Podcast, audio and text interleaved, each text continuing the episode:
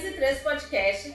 Aqui quem fala é a Mari Fernandes e falar sobre psicopata sempre me dá um medo, porque eu tenho, sabe aquela obsessão, assim, aquele negócio meio bizarro que eu fico naquele loop de pesquisar, pesquisar, pesquisar, pes- pesquisar e, e nunca quero parar, eu fico um pouquinho de medo de mim e não consigo dormir à noite.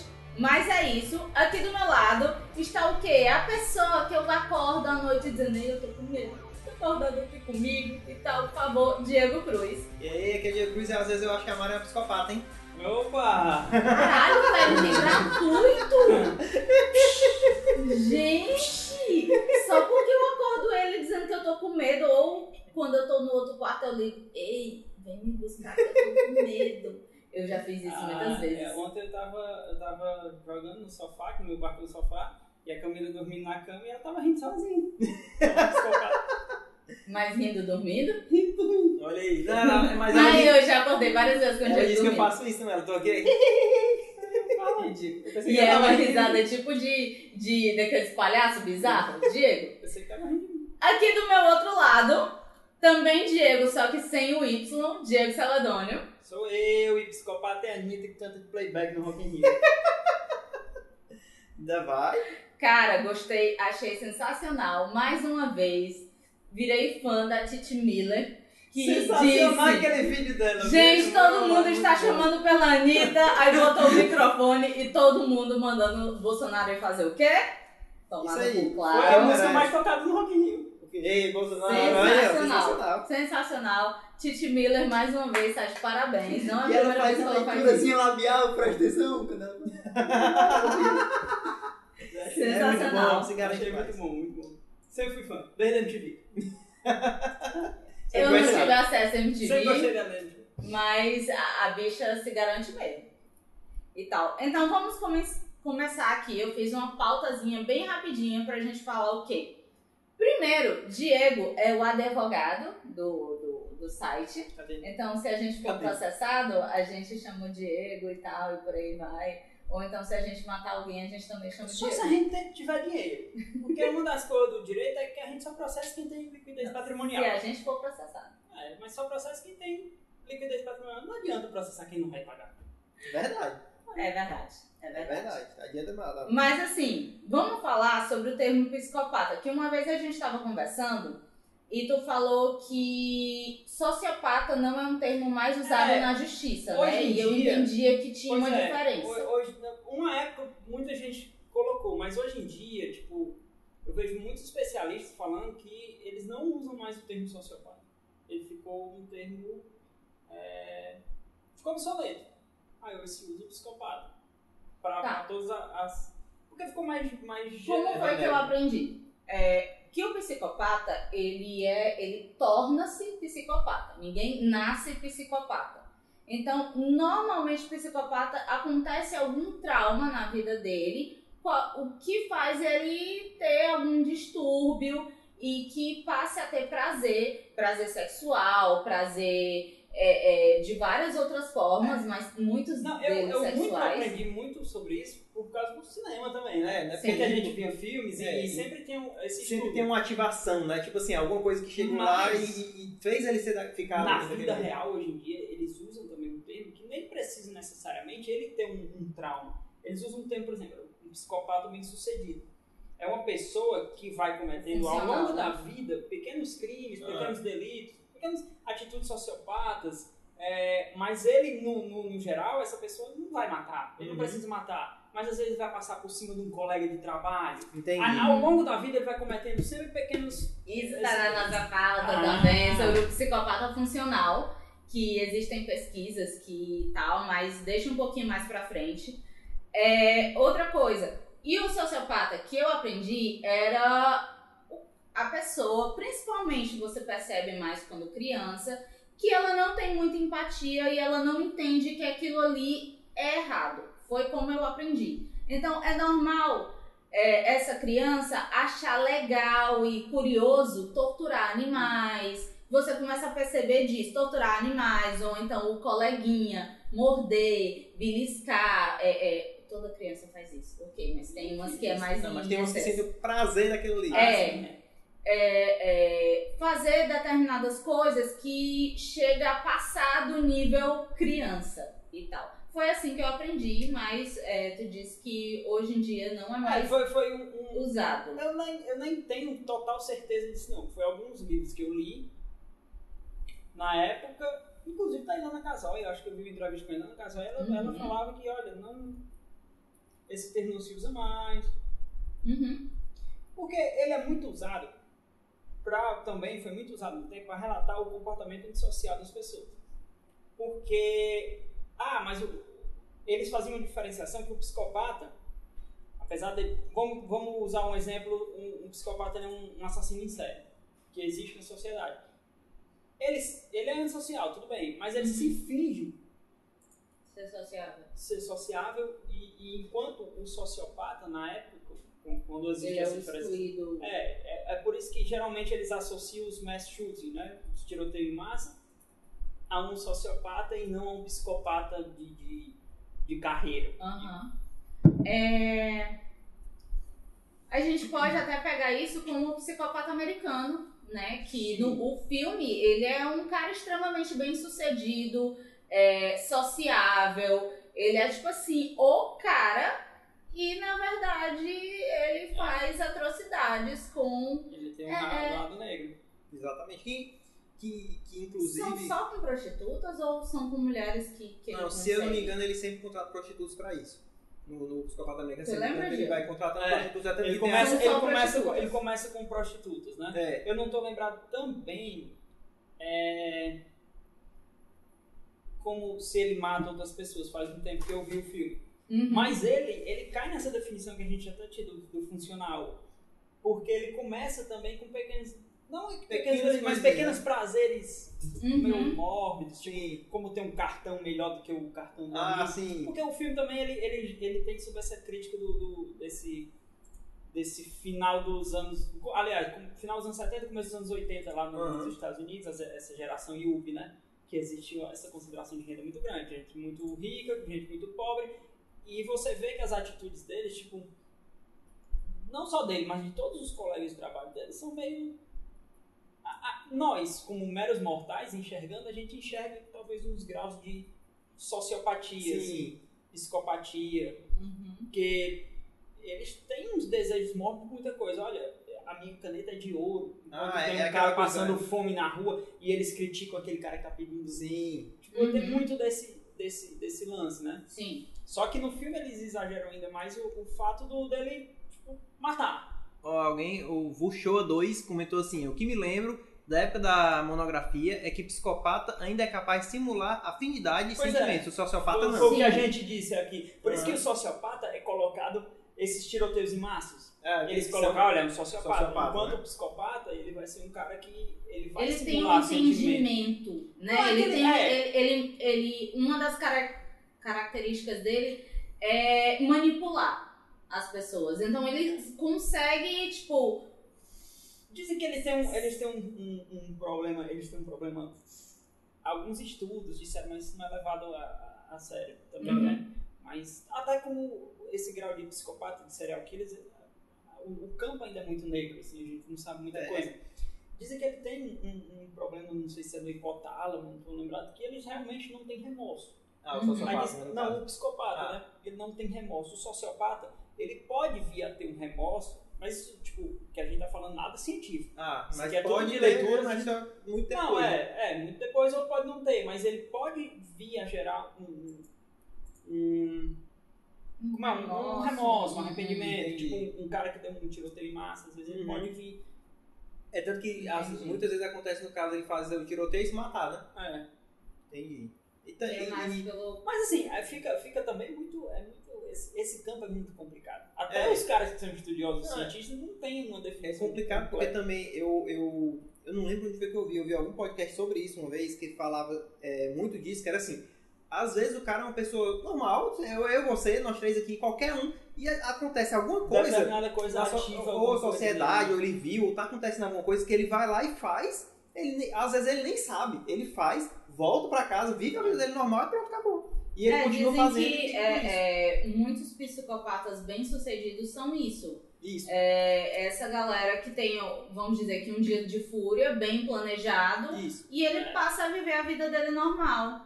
É, é, pois é, é muito, esse lado da criminalidade é muito complicado de você definir. Tipo, desde o século XVI, quando tinha o- o- as teorias do, do Lombroso, né? Que ele tinha o César Lombroso, ele era um estudioso que ele pesquisava o criminoso nato. Uhum. Então, tipo, ah, o criminoso nato, ele tem um nariz adundo. Sim. Ele tem, ele, Ah. era manifestações físicas? Entendi. características físicas da pessoa, ele, ele colocava em determinados crimes. Entendi. Tipo, e isso foi, isso foi o- o- um dos pais da ciência criminal por muito tempo. Uhum. Por muito tempo isso realmente foi adotado. Hoje a gente olha isso aqui, ó, isso, é- isso é bizarro. É Não bizarro, é porque o cara é negro que ele vai matar. Não é porque o cara tem um olho baixo que ele vai matar. É porque Tipo- tem um nariz maior que todo mundo. E a própria definição era tão bizarra que a própria definição do Lombroso é- é- era praticamente um monstro. Uhum. Então, isso, isso, se você pega isso no século XVI, e isso colocava, eu acho que é o século XVI, não tô lembrado bem não. E isso colocava muitas pessoas no, no tipo, uma, a, a margem da sociedade mesmo como criminoso. Uhum. Mas às vezes você podia ter um rico que cometia um crime, e nunca ia dar pro, pro tal do, do, rico. Porque ele não tinha essas características. Às vezes o cara, que- porque era uma época difícil, você sofreu Aham, tanto que, que acabou tendo marcas no seu corpo. Um olho mais baixo, um nariz, um- uma cicatriz. A pessoa, ela realmente tinha um aspecto talvez de um monstro e, e ele associava isso a, a, A, a ser um criminoso. a ser um criminoso. E é Tanto- muito pesado porque realmente foi usado por muito tempo. Isso é falado também no é, Mindhunter, que a gente assistiu e tal. Agora a segunda temporada, esse mês, É, é, eu e o Diego assistimos, É, saiu mês passado. Eu- É, e assim, eles sempre falam que existe uma certa característica e existem pesquisas que dizem que a quantidade de serial killers é maior sendo homens brancos. Não, é. Você tem um índice de, de, de serial killers de, de outra etnia pequeno. Muito baixo e de mulheres também É. muito baixos. Não, principalmente lá no. Assim, se a gente trouxer para o Brasil, aí você vai quebrar um pouco dessa teoria. Sim. Até porque o nosso país é miscigenado. É, bem miscigenado. Aí não tem como. Não. Mas esse negócio de manifestações físicas, essas coisas, que a gente hoje olha, essa teoria do lombroso, o criminoso nato do lombroso, é ultrapassado. Uhum. Mas muito recentemente, tipo, sei lá, nos anos 60, nos anos 70, onde começou mesmo a ciência criminal, a pesquisa da ciência criminal, como é mostrado no Mindhunter, foi usado também uma série de manifestações físicas.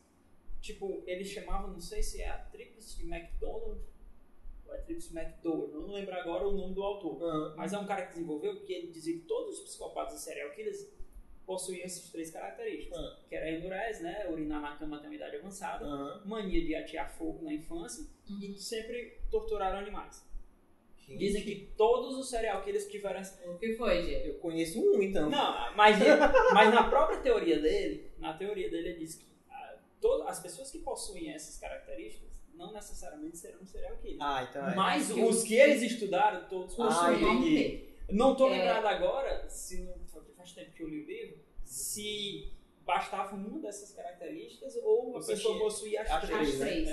É. É, Nossa, é, agora eu, porque você comentário. escreveu uma pessoa que eu conheço. Ai, Só meu que eu Deus, também vi- é. Eu também vi recente, eu também vi Ah. recente.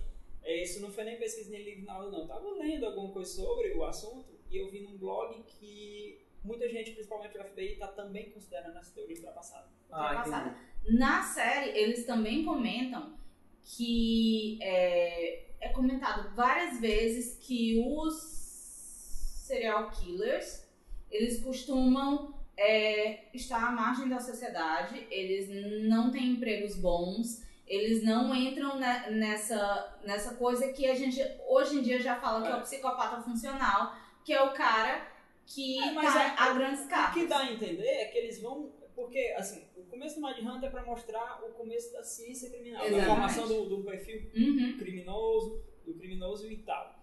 O que dá a entender que eles vão quebrar esse padrão é com o BTK, né? Porque, o, o- o- porque eles caçam durante o Aham. filme, eles caçam Isso, é. o BTK. O lá. BTK. Na verdade, eu não sei nem se eles caçam ainda, mas ele Não, tá eles cometendo estão crimes na- paralelo na- ao- à É, investigação são- dele. Isso, exatamente. São É, na, na, Aí, na segunda temporada, eles não ainda não. O meio que não sabem que ele existe de verdade. Ele era um cara bem sucedido. Assim. Ó, Ele era um funcionário dos Correios, ele tinha um emprego bom. uma vida normal, né? Ó, o, o Velcro 2 comentou aqui sobre as teorias, né? Ele tá dando a opinião dele aqui, dizendo que acho que a teoria mais correta é a do Durkheim, influência do meio na atitude criminosa. É, eu não sei, porque também eu, eu entendo do Durkheim, né, que é o filósofo, mas existiu casos de pessoas que tiveram todo um contexto social a não cometerem crimes e ainda, E ainda se assim cometeram. cometeram, né? O, pronto, o principal serial killer foi pego em 2000, ele tá dizendo que é 2000, né? O Ele foi em BTK só 2005. foi preso em 2000 alguma coisa. 2005. 2005, né? BTK. Olha, o caso do serial killer mais famoso americano, que é o Jeffrey Dahmer, foi o canibal. Aham. Jeffrey Dahmer teve toda a, a infância dele numa classe média, tudo foi super tranquilo. Nada, entre aspas, Perfeito. nada que. E assim, que ele- Ele sempre foi estranho. E ele, é, e ele é um cara que, tipo, ele meio que se entregou, né? Eles só começaram a descobrir que era ele quando ele meio que decidiu Não, ele aos poucos se Não é que entregar. ele tenha se entregue, ele, ele foi preso. Ele não era suspeito no Ele não era começo suspeito de de forma nada. alguma. Por- muito por esse ponto do perfil, porque ele era um cara branco, ele era um cara ok, ele. Ele era ok na Estudou. vizinhança, É. né? Tipo, era um cara legal. E teve muitos problemas, mas ele teve, teve uma infância boa. Uhum. Assim, ele teve um lado disfuncional no caso do divórcio dos pais. Tudo bem, mas ele sempre teve condições favoráveis a tudo. É porque ele sempre foi estranho. Um dos problemas dele, que dizem, é que ele, ele por ser homossexual, ele só matou homens, né? Ele não conseguia lidar com essa homossexualidade dele. Ele não conseguia. Eu não sei, ele- talvez ele nunca tivesse tido uma conversa com os Aham. pais ou com alguém, ele talvez nem saiba se os pais aceitem, iam aceitar Ou ou não. não, né? Mas ele não conseguia lidar com isso, ele achava estranho e Aham. ah, foi desenvolvendo essa. Uhum. Inclusive, após, após mesmo o Jeffrey Dahmer ser preso e tal, os pais ficaram assim do lado dele. Tipo, infelizmente, os pais eram meu filho, não tem muito o Uhum. que fazer. Tem.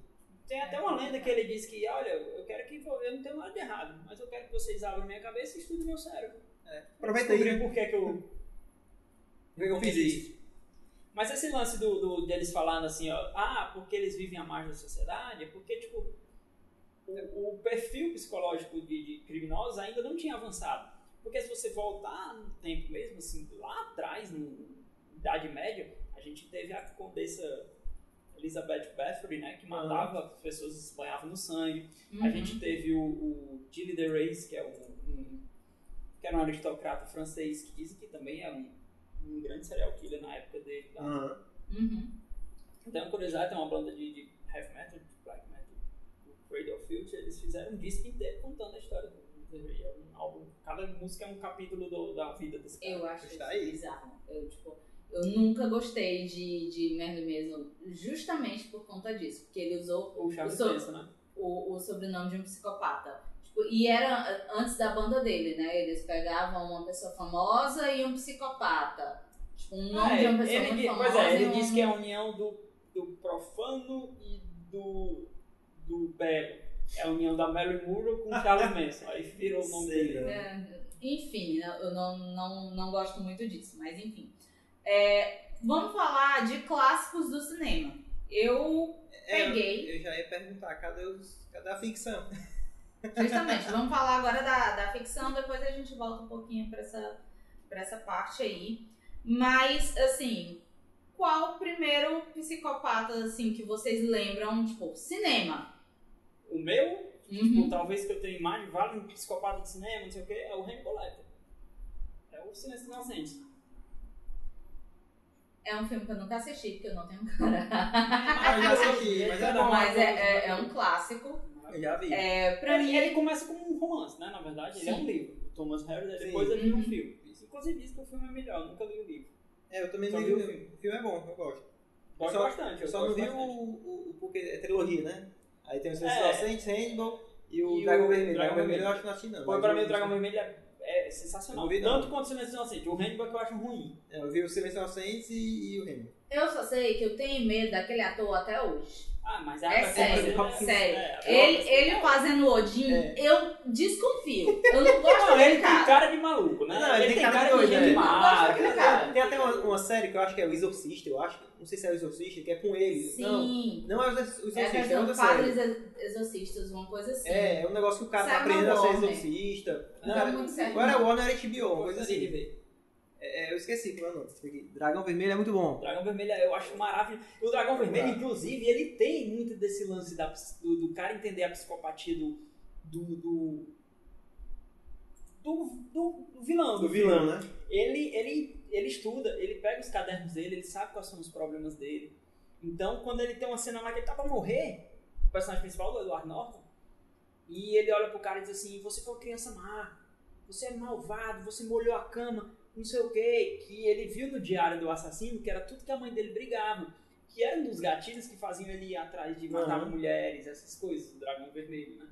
E é muito legal, é bem, bem trabalhado, pessoal. Os Só uma os correção. dois são, né? Esse negócio que tá falando não é uma série. Ele- fez um filme que é O Ritual. Ah, eu, Ah, eu vi esse ritual, filme, eu é, vi esse pronto. filme, eu achei ele bom. É um ritual, né? Esse cara tem cara de padre não, mas beleza. ele é padre, né? Sim, mas o Papa antigo, ele tinha cara de Papa? Pois não é, tinha, tinha o cara de... Ratzinger não tinha, O né? Papa tinha uma melhor comunidade no, no Orkut, todos os tempos. Ah. O Papa tinha. Era o Papa Kurt Creator. Aí tinha o Papa assim. nome de metal, é sensacional. É, Tem o assim, John Doe de Seven. Sim, sim, é. O Seven também John é. Doe de Seven. É o, o assassino do Seven, que é o Ah, Kevin sim, Space, né? sim. É o Kevin O, Space. o Sete Pecados Capitais. Porque eu assisti uma vez faz tanto tempo que eu lembro pouco. Então é muito bom, Kevin Spacey é, é outro ator que ele tem uma cara assim... É Hoje a gente descobriu que ele, é, ele não é boa pessoa, né? Mas É. ele já tinha de assim, a gente- não ser boa É porque a gente também pega muito de, ah, vamos ver filme de, de, de psicopatas, Ah. a gente vai ver serial killers. Mas nem todos são serial killers. Às Sim. vezes ele tem umas atitudes malucas. É, Como o, o Alex do Laranja Mecânica. sim, é só uma Ele é um pô. ele é um perturbado, assim. Ele, não é que ele vai matar em série, mas ele faz Mas ele mata, ali. é, ele faz Ele tudo, estuda ele é perturbado, ele é filme, doido. ele faz coisas extremamente erradas. Você não precisa matar as pessoas pra Pra ser um errado, psicopata. Sabe qual é um psicopata que eu gosto muito? Hum. Os filmes não são tão interessantes, assim, mas eu acho a construção do personagem muito boa. Ah. É o Fred Krueger. Porque ele era um psicopata em vida e ele continuou sendo Continuou. psicopata. Ele continuou até o É. final, né? Eu acho muito É, legal, porque e ele era um quando é o pedófilo. final do Fred Krueger? Porque ele morre e, e o que, que é o final dele? Ah, é Ah, verdade, eu ele acho legal, até porque depois ele era um pedófilo em vida. Aham. E a- a- o bairro descobre. Eu acho Sim. legal. O bairro descobre e o, o- a polícia meio que é refém de algumas coisas, não faz, e a própria população resolve lixar ele. Sim. E a população mata ele, cremado lá, por isso que a aparência é meio vil Ah, lá. por isso que tem aquela Aí cara. ele volta, ele, de, de alguma maneira ele volta. E volta. E ele já não bastava ele ser um É, ele já- em vida, agora ele assombra seus sonhos. Pois é, de alguma forma, assim como o Chuck, né, ele volta. O Chuck não desses filmes de agora, os, os antigos, né? Porque o, agora Um não dos poucos Chuck é psicopatas. É um, um Eu, eu satânico. não entendo. É um ritual o satânico que Chuck como, tipo, É. psicopata. Porque ele É porque, é, é porque a Não, mas é alma do porque a alma entrou nele, que- entendeu? Que, eles fazem um Hum. ritual satânico que É, o cara porque lá. no, no original, no, no- O de agora é um chip. É, computador. pois é, esse agora não faz, é, é pai, porque o outro não, era o ritual satânico que fez um psicopata, um doido lá, entrar na- no boneco e aí sim, aí é um psicopata. Por isso que pode contar com passava no SBT. Exatamente, Igual o Fred. Krueger também. O Fred Krueger também assisti muito. Assisti bastante. O filme mais assustador da minha infância eram dois. Ah, Que passavam no cinema em casa. ah, Um era, eu não vou lembrar o nome em português. Ah, Rock do Dia das Bruxas. não, esse eu não assisti. Terror do Dia das Bruxas, um negócio assim. Não Era um filme que tinha o Ozzy, Não. a participação do Ozzy e tinha a participação do Gene Simons, do Kiss. Eu achava, quando eu era criança, eu achava esses caras muito assustadores. Um cara que cuspia sangue e o outro que comeu morcego. Aí os dois no mesmo filme. É, pronto. Hoje o filme eu acho. Esse eu não lembro, não. É E o aquele outro- filme do Adam Sandler que aparece ele no final comendo lembro. não sei. É, como Diego, você o Diego não sabia. Eu, eu presenciei ele chocado. Ele, Ozzy, o Ozzy." que, que vai acontecer? Eu fiquei só esperando a cara dele. É porque fazia muito tempo que eu assisti E no tinha outro filme que eu achava muito assustador, não era de serial killer nem psicopata, não, era Cor de Inferno. Era o menino que descobre um, um portal pro inferno no porão da casa dele. Fala, no, no quintal da casa dele. Esse filme é sensacional. Eu assisti ele recente e eu ainda acho ele muito bom. Então, Bem, o, o- eu sou muito medrosinha e tal. Eu gosto de, de saber. Eu tenho um fascínio principalmente pelos reais. Porque eu não consigo entender como é que uma pessoa cria aquilo ali nela e ela gosta de matar pessoas e ela gosta de comer pessoas, é, literalmente, não literalmente, enfim. Eu não consigo entender. Então eu fico revisitando esses casos e tal. Mas um dos, dos principais clássicos e tal foi Norman Bates, que foi um, um dos poucos filmes que eu consegui assistir. Psicose, né? Eu assisti Psicose, assisti o Psicose mais horrível que existe, que é um dos anos, anos 90, anos 2000. Que é um remake já, né? É um remake. tô- tô- tô- que ele é super emula saturado. Todas as cenas. Ah, ele sim. todas as cenas do original. Sim. Ele é, assim. horrível e é com, com um ator também que eu acho super. Vice volta, não? É, exatamente. Vice Volta? Vice Não lembro se é o Volta. Vice E ele é o Volta mesmo. Norman.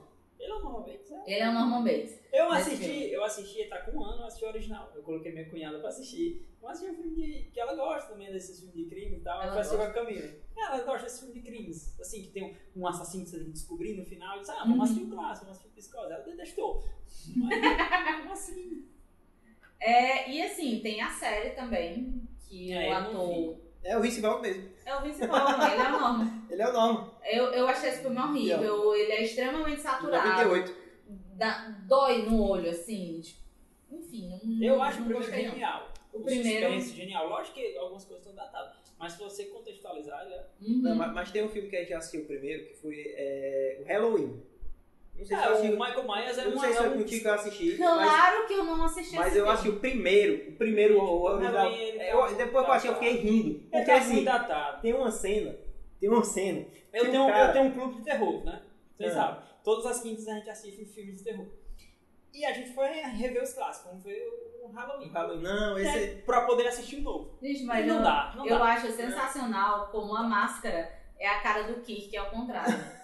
Achei muito sensacional isso. Não, e tem uma É cena muito dele datado. que é muito assim, porque, por exemplo, a pessoa tem uma faca que é desse tamanho. E ele fica Assim, assim. é além de ficar assim, É ele, ele mata a pessoa e pendura na porta. Mas como é que ele pendura na porta se a faca desse tamanho tá metade pra fora? Como é que a pessoa é pendurada, gente? Pelo ele amor tá de muito- Deus. ele tá muito. É, o orçamento foi baixo. ele foi- Diego, como você olha pra mim e diz, recurso de roteiro. Diego, Não, aí foi pior que ele.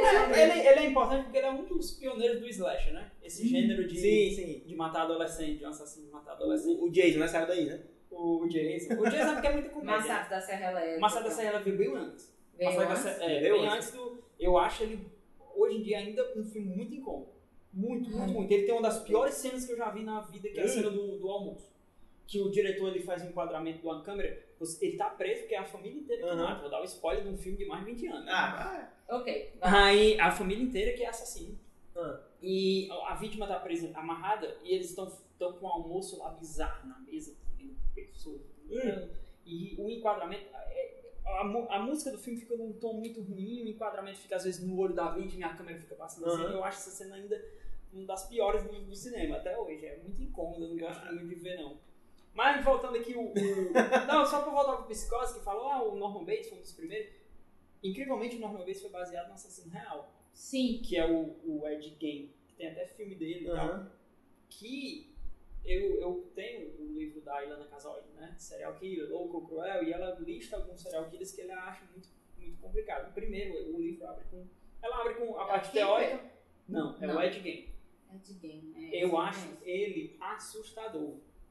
Ele matou a própria, não, não é que ele, ele não matou a própria mãe, Sim, ele, a mãe sei. dele morreu, mas ele, ele cortava a vulva das, das mulheres e colocava na geladeira. Quando a polícia entrou na, na casa dele, o sofá tinha um dele sofá. era de pele, era de Ele tinha Ah, eu roupas. lembro, eu lembro dessa história desse O cara. Norman, quando? Aí o Norman Bates É baseado, é baseado cara nele, aí, né? se veste com uma mãe. E o do Disseram Silêncio dos Inocentes também. Que tem outros, a né? Vários outros É. psicopatas foram baseados em, em- em pequenas coisas Pequenas que ele fazia. é, o do, do Silêncio dos Inocentes. A, a mãe desse cara, a mãe dele morreu de forma natural, ele não matou a É. mãe dele, mas a vulva da mãe dele era banhada Era em prateada. prata. Eu lembro que eu ouvi, E ele, tem, eu e ouvi ele um- tinha os clichês do, do que colocam no cinema, por isso que pegam muito ele. Porque ele é o cara socialmente inepto com mulheres, ele não, tinha, ele não conseguia encontro, o primeiro encontro que ele conseguiu, ele matou. Aham. E, e ele ia pra um bar, ele era um cara sozinho, ele era, já era mais, de- era um, tipo, quase um quarentão, Entendi. que era estranho pra, pra depois que a mãe morreu, morava só ele e a Aham. mãe, entende? Uhum. Tinha todos esses Eu, eu lembro dessa história porque eu lembro que na época eu ouvia muito, muito podcast mesmo, vários, é, tinha um que eu não sei se ainda existe hoje, que era o Escriba Café. E ele fazia muitas é, é, representações, histórias e tal, então ele contava muito bem. Então eu lembro que ele contou histórias justamente desse, que é E que também um tinha um sofá episódio é, do Nerdcast também. Eu que fiquei gente- muito, eu fiquei muito, bastante. muito assustado quando eu li, quando eu tava lendo o livro. eu, Meu Deus, o primeiro capítulo é logo esse cara aqui. e outra curiosidade, o segundo capítulo é daquele do filme também que fizeram do cara, que é o Viagem para o Inferno, não sei, que é de uns mochileiros que vão pra Austrália e Ah. os caras matam ele lá. Aí Uhum. o filme até é bom, é bem, bem feito, tá? bem dirigido. Até gostei quando eu fui ver no cinema. Entendi. Mas é um filme dos começo dos anos 2000. 2000. Uhum. É, que mais?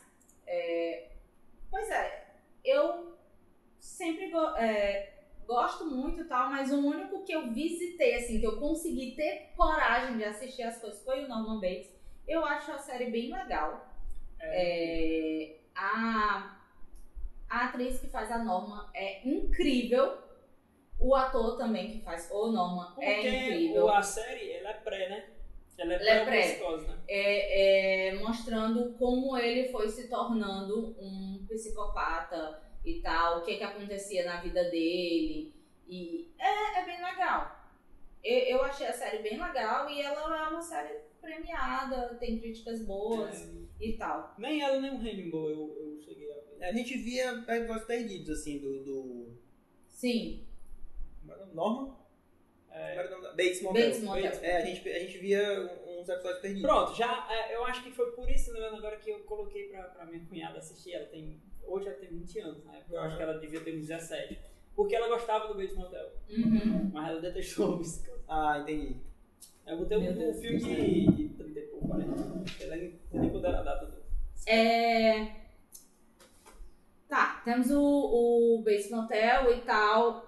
Um filme que eu morro de medo é o Louca Obsessão, que é um dos poucos filmes que a gente vê com mulheres, Clássico. É do com mulheres né?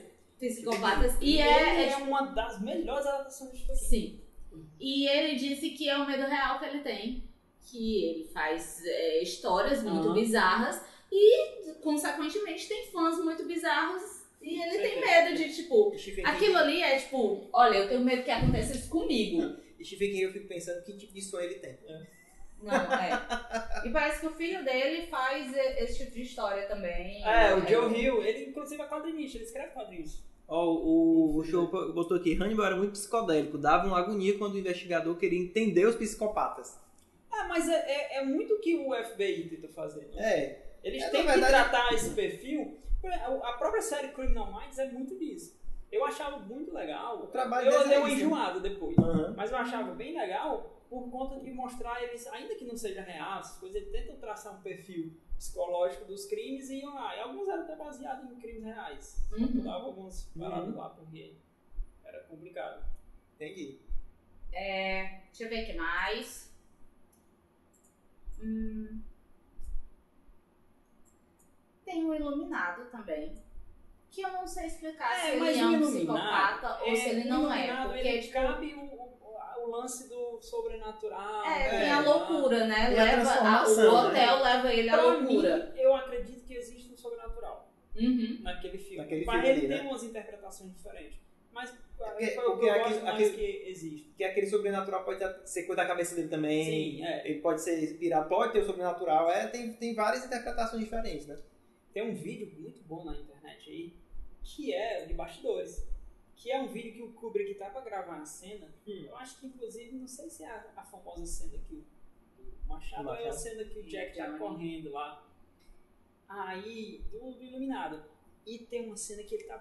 Tem esse vídeo, não, você encontra pelo YouTube. Que ele tá procurando, cadê o Jack Nicholson? Cadê ele? Ele não vem, não vem, não vem. Meu irmão, aí corta, aparece o Jack Nicholson, tá despirocando lá, ele tá muito louco, assim, não sei o quê. E o Kubrick só olha pra ele e diz assim, action. Porque ele sabe que tá, e ele faz a cena lá e ele tá entrando no personagem lá. Aham. Muito, caralho, é muito legal essa cena. Esse filme eu, eu confesso que eu tenho um ranço. A minha namorada do que morre acon- de medo. Ela não viu o filme, a Camila, Ah, porque ela leu o livro.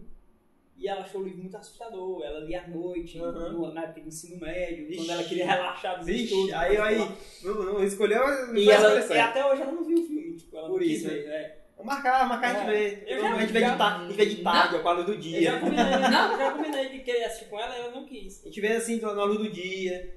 É. Agora, se você considerar o, do, o Doutor Sonho, parece que de fato tem o Pois sobrenatural da história. É por isso também que eu, que eu linko, que é a continuação, né, do Doutor Sonho. Uhum. Ah, E entendi. ele tem, é o menino lá, o menino cresce e ele tem poderes Sim, sim. psíquicos no filme. Deixa eu ver. Bem, Assim, então, mas assim, se a gente pegar a, a, a entidade lá, o It, do Stephen King, Ah. ainda que ela seja uma entidade, extraplanar alguma coisa, mas ela tem um Um de psicopata, É, né? ué, é verdade. De, porque. de tortura É. e tal. Ela se delicia com a adulta. Aham. Exatamente. E, E- tem, e tem psicopata sobrenatural, tipo, ontem mesmo eu tava. Eu, vejo direto, né? Então ontem eu tava vendo o Twin Peaks de novo. Ah, Com a Camila, a gente tá assistindo o filme dessa vez. E eu lembrei agora que o, o assassino, ele é um assassino sobrenatural da série, né? ah. Em que encarna um personagem lá, mas ele é um assassino. Ele é psicopata, mesmo ele sendo uma entidade de outro mundo. Entendi. Mas ele é um psicopata. Ele tem, o- a- a- as criaturas do Twin Peaks, as criaturas más, ela tem um, um, um quê de psicopatia porque elas precisam se alimentar da dor e sofrimento das pessoas na Terra. E esse assassino ele é muito sádico. Ele encarna no, no pai e faz o pai cometer atrocidade com as filhas. não sei o quê. Ele é, Bizarro. Bizarro. mas é sobrenatural com atitudes de. E tem a questão do psicopata funcional, que a gente já acabou falando. Existem estudos e artigos que dizem que o personagem Gordon, não sei se é Jacob, hum, Dico, que é o Michael Douglas do filme Wall Street, é um psicopata. Sim, é. Porque é, e isso. existem também pesquisas que dizem que os grandes cargos de Wall Street, de- dessas empresas multinacionais que lidam com. Hã? Não, Trump não é um psicopata, ele é um imbecil completo e ponto final. É, é, que esses grandes cargos são é, Ocupados por psicopatas, só que funcionais. Ah, são aquelas pessoas que não têm empatia, que não têm problema em passar por cima de outras pessoas, ou então de fazer ah, funcionário trabalhar de forma excessiva, exaustiva e por aí vai. E são pessoas que regem empresas É. gigantescas. É, Essas pessoas vão cometendo essas pequenas atitudes, às vezes até pequenos delitos, e nunca são pegues. Uhum. Aí eles continuam, né? Vocês são tão pequenos né, que ninguém nem, nem liga. É, mas são atitudes, é isso mesmo, a falta de empatia com o próximo, a falta de... É muito também o que é mostrado o que a gente falou do psicopata americano, né? Aham. Exatamente. Porque eles, é, porque eles exageram no personagem lá do, do, do Christian Bale, eu esqueci o nome dele agora. Ele exagera porque ele chega a matar, mas todas as atitudes dele. Tem uma atitude dele com morador de rua. Acho que é não, a primeira morte, que, que a primeira pessoa que ele mata é um morador de rua. Aí. Inclusive o cara que ele dá um dinheiro, depois ele volta, ele mata. Não tô bem Uhum. lembrado, não. É, tem isso também no Mr. Robot, que é o presidente de uma empresa que ele paga moradores de rua pra, Ah, pra, pra bater neles. pra bater neles. E, o cara é todo, todo Aham. aqui e tal, de boa, ele paga pra, pra bater no cara. Não tem como dizer que é uma atitude sã. Pois é, normal não é. Não, é, você não. Tá Enfim. batendo morador de rua. É, tipo, eu li uma vez, eu sou muito noiada com, com essas coisas e eu tenho mu- muitos medos. Tem até, tipo, Sherlock, gente, acabou há alguns anos, é, que fala da irmã do Sherlock, que eles não têm conhecimento, da, o, o Sherlock não tem, não tem lembrança delas, dela, mas que ela é uma psicopata e que ela fica reclusa em um canto onde crianças psicopatas vão. É, psicopatas e, e sociopatas. É basicamente um, um Asilo asilo A. A. Asilo lá. Eu acho bizarro, porque existem várias. Eu assisti já várias séries, Law e Order, é, crianças com essa tendência e tal. E que existem instituições. Eu nunca procurei na internet, nunca procurei porque morro de medo. Mas é, que existem instituições com crianças com essas tendências vão pra lá meio que pra ficar reclusas É, da sociedade. É, é muito complicado, né? Saber disso. Tipo, é. Pronto, o, o assassino do Halloween que a gente comentou, ele mata os pais criança. Aí. E ele fica preso na instituição. Ele mata com 7 anos, 8 anos. Ele mata os pais, ele fica preso na instituição. Até descobrir que a irmã tá- viva e ele foge da instituição e tem um furo de roteiro. Eu acho que isso tá no, no, no remake. Tem um furo de roteiro bizarro. Ele passou a vida dele desde criança preso. Ah. Aí ele foge dirigindo. Quem foi que ensinou esse cara a dirigir, pelo amor de Deus?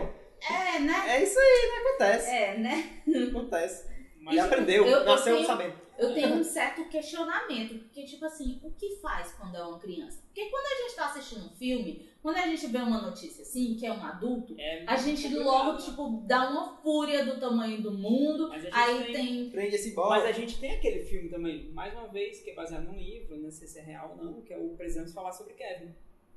Sim. Que é um menino, é desde de, de, de criança apesar de ele cometer os crimes adolescentes e tal, mas ele vem tendo tendência. Sim, entendi. Ele Tem vai essa- mantendo o padrão, né? Ele vai mantendo as coisas fazendo. assim. E, tipo, em, nem- em nenhum momento. É porque, é, é como muita gente diz, o próprio Kemper diz na, na série do, do Mindhunter que Uhum. é, em algum momento fantasiar é suficiente, mas dependendo de certos momentos, ele não- a fantasia não, não, não, Não é satisfaz, mais- né? É, você tem que cometer. Por isso que eles dizem que ele guarda um souvenir, que eles ficam revivendo aquele momento, Aham. até que um momento não é mais suficiente, a gente vai ter que voltar Fazer a matar. Exato. Interessante, Exato. interessante. É, então sempre me vem esse questionamento de tipo, e uma criança? O, o- o que acontece? Porque você tem aquela, aquela dualidade de sentimentos, de tipo, do ódio do tamanho do mundo, porque aquela criança tá machucando, tá Mas maltratando. ela não é aquela criança que apareceu recente, não, né? Exa e tem o órfão também, É. né? Que é, é, é uma criança que tem. Não é uma criança, é uma pessoa que tem um problema genético. Que ela não criança. envelhece e parece uma É criança. e mata.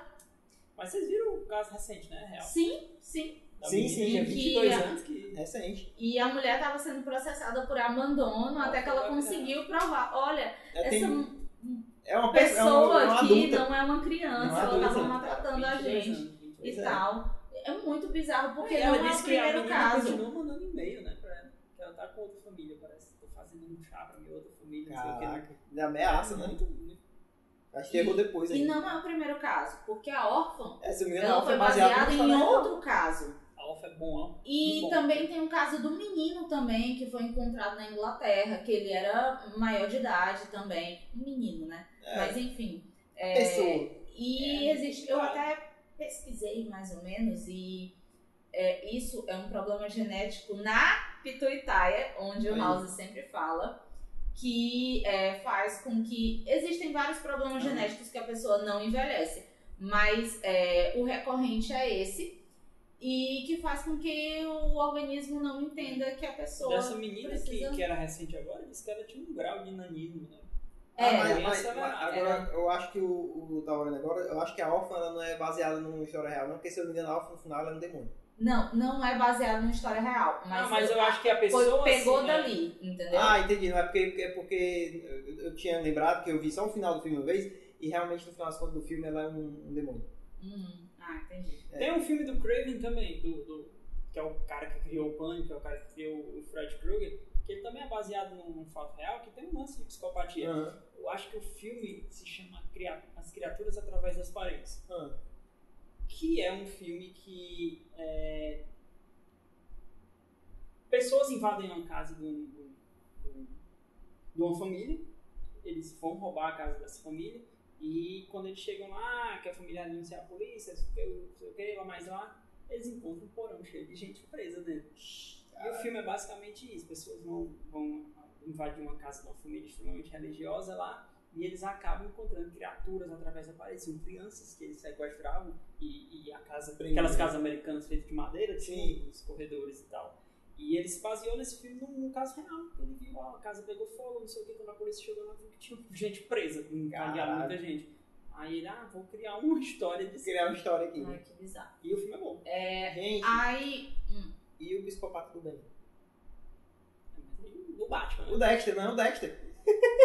E Brasil, né? É. Brasil tem um caso desse, acho que o cara no, no O que em mais? Tipo, Recife, tipo Dexter? sim, Ah, em Recife, ele matava, ele matava gente lá. era justiceiro. Ah, era meu, tipo, sei lá, ele matava, era um serial killer, ele Uhum. matava gente e ele só matava bandido. Mas ele matava. mas gente. matava, né? Aí tem uma entrevista, acho que eu, eu- tem pelo YouTube, dá pra encontrar essa entrevista da época. Não é nem tão, acho que em 2000 e tal, que ele foi preso, a polícia pegou e É. tal. E a população tava indignada. Tava indignada. Não, era muito mais seguro que ele aqui.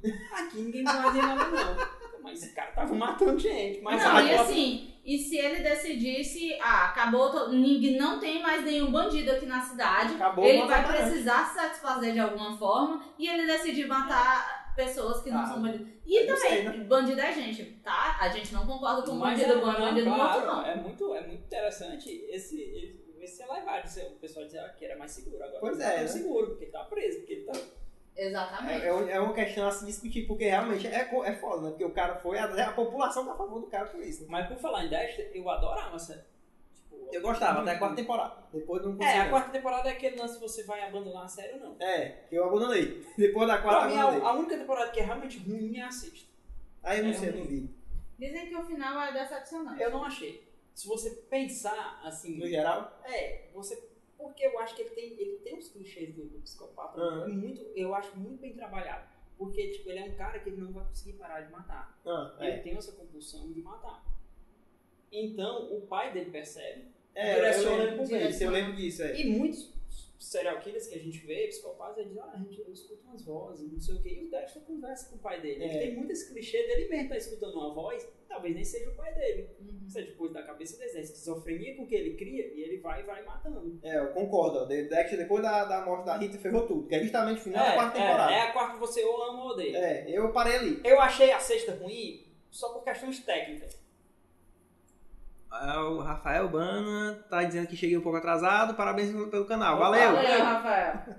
Ah, eu acho a sexta por questões técnicas. Porque, por exemplo, uma coisa que eu achava ruim do Dexter era o, o- os diretores sabiam criar o suspense. Aham. Não, agora não tem jeito. Agora ele vai ser peg. Agora ele vai ser peg. Ai, Tinha uma cena que não, ele, é. ele vinha, o pessoal vinha correndo, o criminoso dele vinha correndo aqui de plástico e, a- e os amigos dele passando assim na esquina.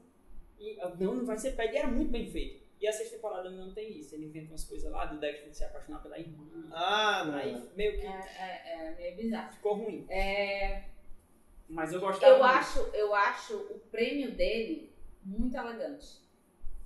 Eu acho muito elegante a, a, a gota de sangue que Ah, ele, sim, que ele sim, guarda. é Mas é, Porque, bem, tipo, bem legal, mas faz tudo a ver com, com o lance que a gente falou de você guardar um souvenir, de você Sim. reviver um momento. Que é, o um, momento, é, é, é comum do psicopata, é o modus operandi do, do É. psicopata sempre guardar alguma Isso. coisa e a- Assim, nem sempre. Nem E sempre. como a gente, como eu disse do Dexter, assim, pelo menos as pesquisas que eu tive, de estudos, é, é, ele é capaz de parar de matar. Ah, hora sim. não. Sim, não sei se ele vai conseguir, sim. mas ele é capaz. E o lance dele guardar é nem sempre, porque no próprio livro da Ilana Casoy, ela coloca dois tipos de serial killers. Ela não fala do psicopata em si, mas da- do, do gênero serial killer, né? É, Existem os organizados e os desorganizados. Os organizados são geralmente o que a gente vê no cinema. Aham. Esse cara que guarda, que planeja matar, que vai Sim, matar de um jeito, que- às que vezes não né? sei o quê. Raramente. é Enquanto- pego. que pega alguém específico. Não, os outros tudo bem, eles vão até, podem até ter o, o- o lance da vítima, mas eles são desorganizados na maneira de agir. Sim. Por exemplo, eh, muitas vezes eles não têm um modus operandi, ele mata. Só mata, estrangulado né? na faca, não sei o que, eles precisam terminar essa compulsão de matar. Uhum. É muito o que acontece aqui no Brasil. A maioria dos serial killers aqui são desorganizados. Eles não planejam, eles não. é, O próprio que a gente falou há pouco tempo, do cara que eu esqueci o nome aqui, que ele matava e a, a sociedade ficou do lado dele, Ah. é desorganizado. O, o maior serial killer brasileiro, assim, em termos de números, que é o Pedrinho Matador, ele é desorganizado. Ele matava de todo jeito. Ele Uhum. simplesmente queria matar. É, Na, é na cadeia, ele disse que matava porque ele brigou com o cara por causa do, do beliche. Ele matou. Porque ele precisava matar. Então tem muito essa divisão. Pelo menos, eu não sei se está superada. Mas Aham. na época, do, minha edição é antiga do, do, da Sim. Ilana Casal, não é Aham. revista ainda. Ela falava isso. Ela dividia nesses dois, nesses dois quesitos. Ó, o show tá dizendo que ao invés de guardar algo, acho que o mais correto seria a assinatura. Por exemplo, o Manson, ele colocou as letras da Rita, S- Rita Skeeter. Não é, É. Rita Skelter, não? Do É, Rock Skeleton, é. é, Skelter. Ah, Rita Skelter. É, mas o, o do Manson é o outro caso a ser estudado. Até o É, no- é um caso à parte. Porque eles Nunca dizem matou. que ele. Não, mas Não, nunca- assim, é. ele não matou por aquilo ali, né? Ele É, já tinha matado. Mas ele tem o lance de, tipo, ele copiou uns crimes antigos, né? Então ele, ele se influenciou e, e copiou uns crimes antigos. Ainda tem um copiador, a questão do É. copiador, né, e tal. E tem, assim, um dos psicopatas mais famosos do mundo, que teve o seu crime perfeito, que foi o Jack, Jack Stripador, É. que nunca foi descoberto, que as pessoas suspeitam que uma hora ele decidiu parar e viver a Sim. vida pacata dele. Voltou ao normal. Ao- Vo- normal. Voltou à vida. Voltou É, à ele- vida ele- sem, sem matar. ele- Virou a chave. Ele se torna muito famoso porque ele nem cometeu tantos crimes quanto outros. Ele matou cinco pessoas. Uhum. Que, que se tem noção. É por conta de uma época que não tinha né, os índices de investigação não Sim. era tão bom. no, no, tanto no aspecto técnico quanto nesse aspecto do, da psique. Eles não, não tinha como estudar um serial killer. Exatamente. E ele foi E até midiático, um, né? um serial killer que tem, não sei se é em Londres, mas é na Europa, que o antes dele morrer, ele doou a cabeça pra ser estudada e a cabeça dele fica tipo num pote. No caso do, do, do Jack Stripador, ele era midiático, né? Aham. Ele escrevia as cartas pra polícia. Ninguém sabe se as cartas eram dele mesmo. Dele, Ou se é. era alguém, algum imitador. tem a, algum- a frase muito famosa, né? Que ele eu iniciei o século XX. Caralho. Quando ele começa, Muito que, é o, bizarro. que diz que é o século E é tão bizarro a ponto que um dos E- e- maiores turismos da Inglaterra é o caminho Não, do Jack eu quero fazer Stripador. o caminho do Jack O Stripador, Jack não vou quer fazer. falar. É, ele quer fazer. Certeza. Não, é porque ele, assim, querendo ou não, os psicopatas, principalmente esses da ficção, eles exercem um fascínio Uhum. na gente que gosta de cultura pop, essas coisas. E o Jack Stripador exercia esse fascínio muito antes de, de, de ter filmes, essas coisas. Uhum. Verdade. A população ia lá atrás, a culpa é não sei de quem. Ou, muita gente no, no- em Londres gastou uma fortuna para provar que o Jack é, até hoje em dia, para provar que o Jack é fulano de tal. Existem várias teorias. Existe um que é o médico da rainha, Aham. existe um que é não sei o quê, que foi abordada pelo Alan Moore, do, do quadrinho no filme, né? Uhum. O próprio Alan Moore acredita que não é. Ele só usou, ele disse por aspectos literários que era muito mais interessante Ah, que fosse o médico da rainha Uhum. do que qualquer outro aí. Gente, é, só falando, se você se interessa por esse tema e tal, a Dark Side, o Diego já, já falou N vezes da Elana Kazoy, tem livros na Dark Side específicos sobre isso. Que é ótimo, o livro dela é ótimo. Ela aborda muito. Ó, e ela não é só, tipo, falando, se você não conhece, ela não é só uma pessoa que resolveu escrever sobre serial killers. Ela tem um know-how, ela tem um conhecimento legal. Ela tem pesquisa, né, Inclusive, acadêmica no sobre Brasil tem isso. um- um- um- uma intervenção dela muito interessante. A gente também tem um serial killer muito famoso aqui, que é o Chico Picadinho. Ah, E aqui no Brasil, a- só se cumpre 30 anos de pena. aham. Em loco, né? Você só cumpre aqueles 30 anos, não pode ultrapassar. Ela ultrapassa para fins de, de cálculo, de progressão, essas coisas. Mas a pena só se cumpre 30 anos. E o Chico Picadinho ia ser solto. E ela faz uma entrevista com ele, que é bem interessante. E através do relatório dela, ela diz: olha, esse cara não tem condições de se voltar para a sociedade. Mas aí iam soltar. Aí eles internam ele com medida de segurança. Porque a medida de Ah. segurança pode cumprir. Se estender, né? É, que é num hospital psiquiátrico, essas Sim, coisas. sim. Aí ela tem essa intervenção. Assim. Inclusive, ela tá escrevendo um romance agora Uhum. com um cara, acho que ela é consultora, e vai sair pela Dark Side também. Então, na Dark Side tem três livros da Elana Kazoy. É, também, se você quiser saber mais sobre o BTK, acabou de lançar livro. Tem livro sobre o Ted Bundy. Bundy. Manson, biografia do Manson, é, várias outras coisas sobre serial killer, tem Massacre em Columbine, tem, enfim, zilhares E de coisas. psicopatas, né? Não só serial killers. É, e psicopatas e tal. Que você, se você se interessar por esse assunto, Que é Tá lá. grande. A gente nem falou de psicopata nos quadrinhos, por exemplo. que tem É vários. é. Isso é o e, que na e Dark tem até um quadrinho na Dark Side, né? É, eu esqueci qual é. É muito- Tem um quadrinho. Ah, tem o do Meu amigo. Dahmer, que é do Jeff Meu amigo Dahmer. Dahmer. Esses, esses, esses links aí, é tudo da Dark Side, é?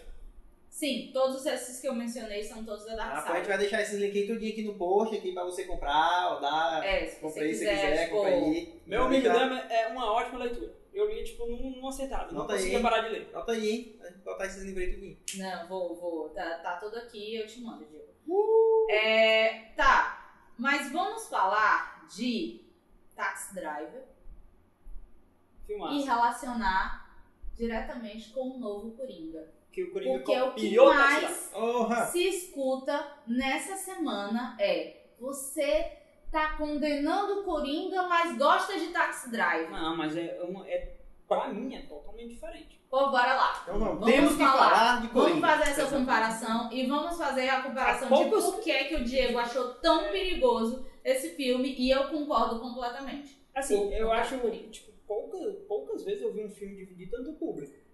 Porque ele tá bastante dividido. Tá. Uhum. Tá mesmo. Muita gente já gosta. Ele tá com uma nota muito, muito louca. No, no Metacritic ele tá com 58, que é uma nota Uhum. baixa. Mas em É outros baixo. sites é, ele tem muito 10. O Rotten Tomatoes 10. tá 99%. É, não, abaixou. o Rotten Tomatoes ele já tinha perdido o selo Fresh, que é abaixo dos 70%, né? Uhum. Mas ele tá nessa, nessa indo porque ainda não fecharam os reviews, aí tá indo e. E Pelo menos até onde eu vi, é, Tá, ele tá recebendo ainda o tá. Flash.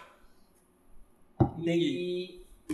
Assim, Taxi Drive é um marco do cinema, eu acho. É, é o Scorsese. Eu acho, eu acho que deve ter sido por isso, por conta desse filme do Coringa, que o Scorsese essa semana deu uma declaração que eu interpreto como Tudo bem. bem, assim, hum, tô, tô, tô com medinho. Eu acho que, assim, eu acho que o, o Coringa ele tá com 91% do, do, do público, de público e 69% de crítica, de Do crítica do mês. é. Então ele não tá com o Fresh. O Fresh eu acho que é a partir de 70. É Uhum. o selo que eles indicam. Eu acho o Coringa um desserviço ao filme do Scorsese, na verdade. Porque ele tenta emular o filme do cara. O cara não criou um filme próprio. Ele pegou um filme que já é um clássico e E fez aí. colocou um palhaço. é.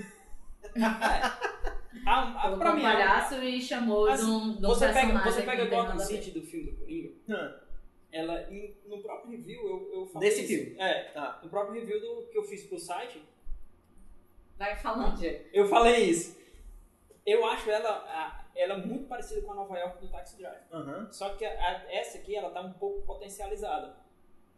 No do Coringa, ela tá mais... Mas ela é a Nova York do Taxi Drive.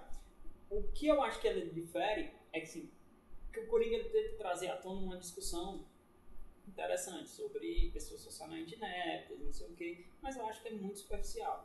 Desde o Pois é. roteiro, desde tudo, muito raso. É, E outra questão que, que eu acho que, é, pra mim, a principal a diferença entre o Coringa e o Taxi Drive é porque você pega o Travis Buckley, eu acho, eu não tô lembrado, o personagem, o, o Scorsese coloca ele como ele sempre foi um cara má. Não foi a sociedade que transformou ele, não. Sim. Ele sempre no íntimo dele, só que ele, ele É, no final ele dá um, um, um, um estouro. Um boom. Mas ele sempre foi racista. Desde o começo você nota essas atitudes, ainda que internamente, uhum. só. No Coringa não. O Coringa ele tenta a todo momento ser um cara legal pra sociedade. Ah, entendi. Ele tenta se enquadrar. Galera, só avisando que a partir daqui O spoiler. Diego vai soltar spoiler e tal. Se você quiser saber um pouco mais, ou então você ainda não assistiu o Coringa e, e quer ouvir só depois, esse episódio vai sair no Spotify, provavelmente na sexta-feira. Quando sair, a gente sempre avisa. É, então, vai lá, Diego. Pois Seja é. livre. Eu acho que essas são as diferenças que eu, que eu vejo do Coringa e do Taxi Drive. Também a direção. Ainda que a direção do Coringa seja boa. Mas a do Scorsese, nem todo mundo é Scorsese. É isso. O Scorsese consegue trazer uma discussão legal no Taxi Drive e não tão superficial. O roteiro, que eu acredito ao Todd Phillips, que ele também é coautor do roteiro, tem muita culpa, é... o roteiro do Coringa é muito pobre. É muito pobre. O roteiro do Coringa não acontece nada. São duas horas de filme dele sofrendo. Tipo, não tem uma grande reviração. É, muita gente também, ah, mas esse filme é um dia de fúria. Tem um dia de fúria do Michael Sim, Douglas. sim. Mas Aham. o próprio dia de fúria do Michael Douglas tem mudanças de Tem roteiro. mudança, não é né? ele sofrendo.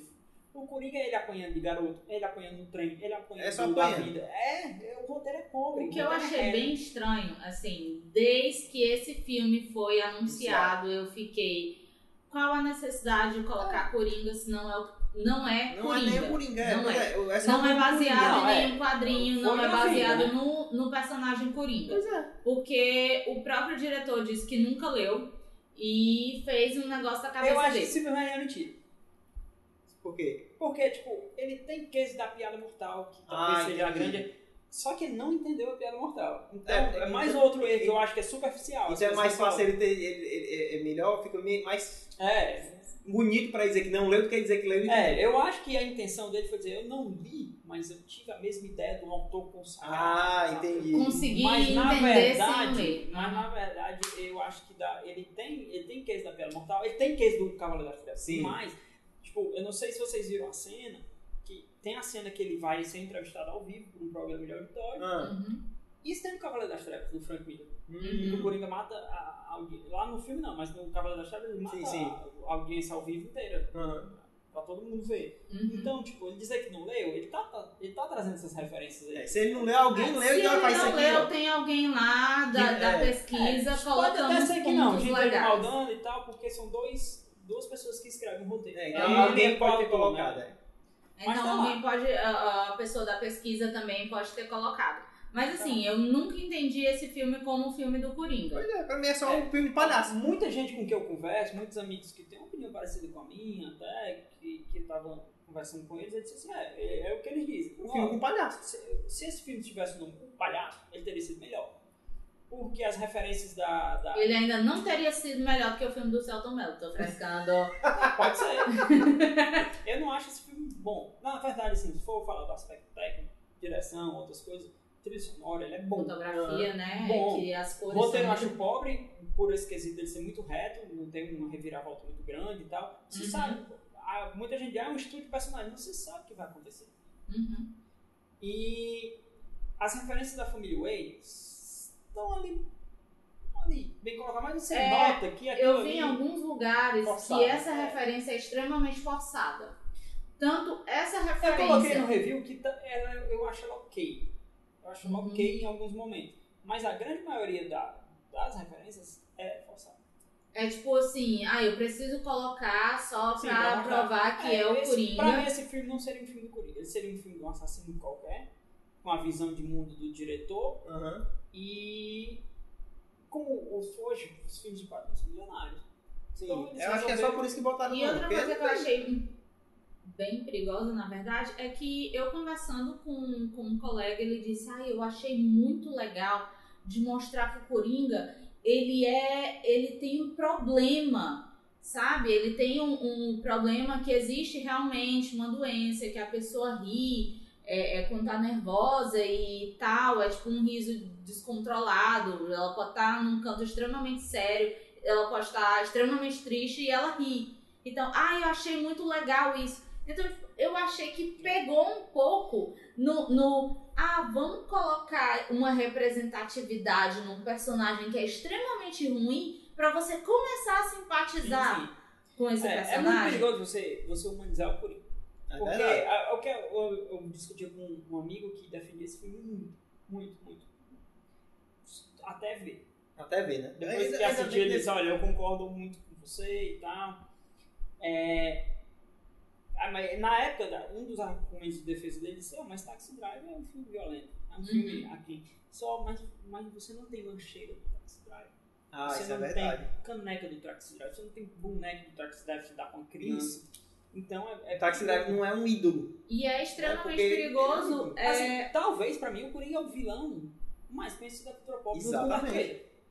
Exatamente. Tem outro. Não É sei o- se é tem o- outro. é- Nem é- Sauron não é. Não, é não nem é. nem Não, Voldemort não, não é. Tão Realmente acho que é o Darth Vader e o Coringa. Tanto que, que, tipo, é o que a galera quer. Quando é o Batman, cadê o Coringa?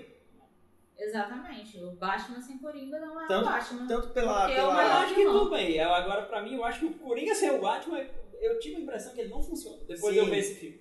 Tem que ter um. Tem que ter. Porque você realmente Deve falou. contraponto. Tem que ter um É, contraponto. não adianta ter só ele o- ali. Que o Diego falou nas nossas discussões, assim, bem pré, só quando estavam anunciando, é tipo, o, o, a história do Coringa é um extremo, um extremo mistério. É, não tem. É, não tem. Não, não origem existe, real, tipo, oficial. a origem do, do Coringa e tal. Por que mudar isso, É, a sabe? DC acredita a origem do Coringa a piada mortal.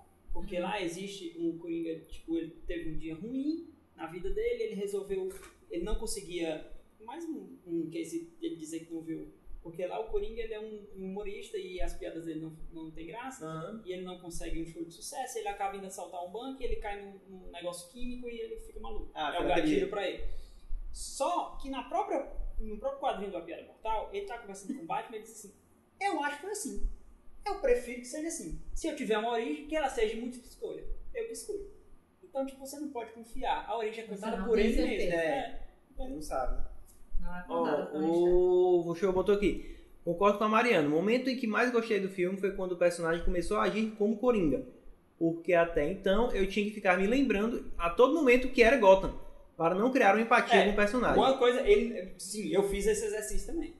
Eu não posso participar. Eu vi a galera rindo no cinema, Aham. principalmente da cena do anão. Sim. Porque tem uma cena do anão lá em que ele mata o colega de trabalho Ah, no quarto, na casa dele, e tem um anão. E o anão, ele deixa o anão ir embora. E ele diz assim: Você foi o único que me tratou bem. Me dá um beijo na careca do anão e deixa o anão ir embora. Tipo, pra mim é uma mensagem perigosa. É, Tipo, isso é verdade. Porque é a, é a Mas- mensagem que eu tava falando antes que ele legitima a violência. É, e, e essa parte, pelo menos, é o que lembra o Coringa. Às vezes ele faz isso É, mesmo. ele- não, ele. em alguns momentos, é, porque eu acho que a, eu vou acreditar isso ao Joaquim Phoenix, porque ele é muito bom. Ele tá muito bom, muito bom mesmo. Então ele é imprevisível. Alguns movimentos dele são imprevisíveis, Ah, você não sabe que ele é o Coringa. Então eu acho ok, às vezes o Coringa vai soltar um cara, às vezes o Coringa vai matar. Uhum. Mas eu a todo momento esperei que ele matasse. Eu Sim, entendi. seria- Ó, o Rafael Bano botou aqui. Lembrei do Karl, Karl Marx quando vi do- o filme do Coringa. Acho que tem muito do pensamento dele no filme, que o meio transformou, criou o Coringa. Esse filme tá tendo discussões para todos os lados, É. tanto para esquerda quanto para direita. As pessoas que, que gostam do Marx, gostam de, de direita. Assim, eu não sei se eu vou estar maldando, mas eu vou falar. Ele não vai ouvir mesmo? Diga, diga, É, o Todd Phillips. Mas eu vendo as entrevistas do Todd Phillips, eu Ai, que ele achei, escuta. eu achei ele um cara extremamente Escroto. escroto. E eu, e eu vendo o filme do Coringa, eu, rapaz, essa é a visão, essa é a visão de mundo desse cara. bicho. Esse Entendi. cara é complicado.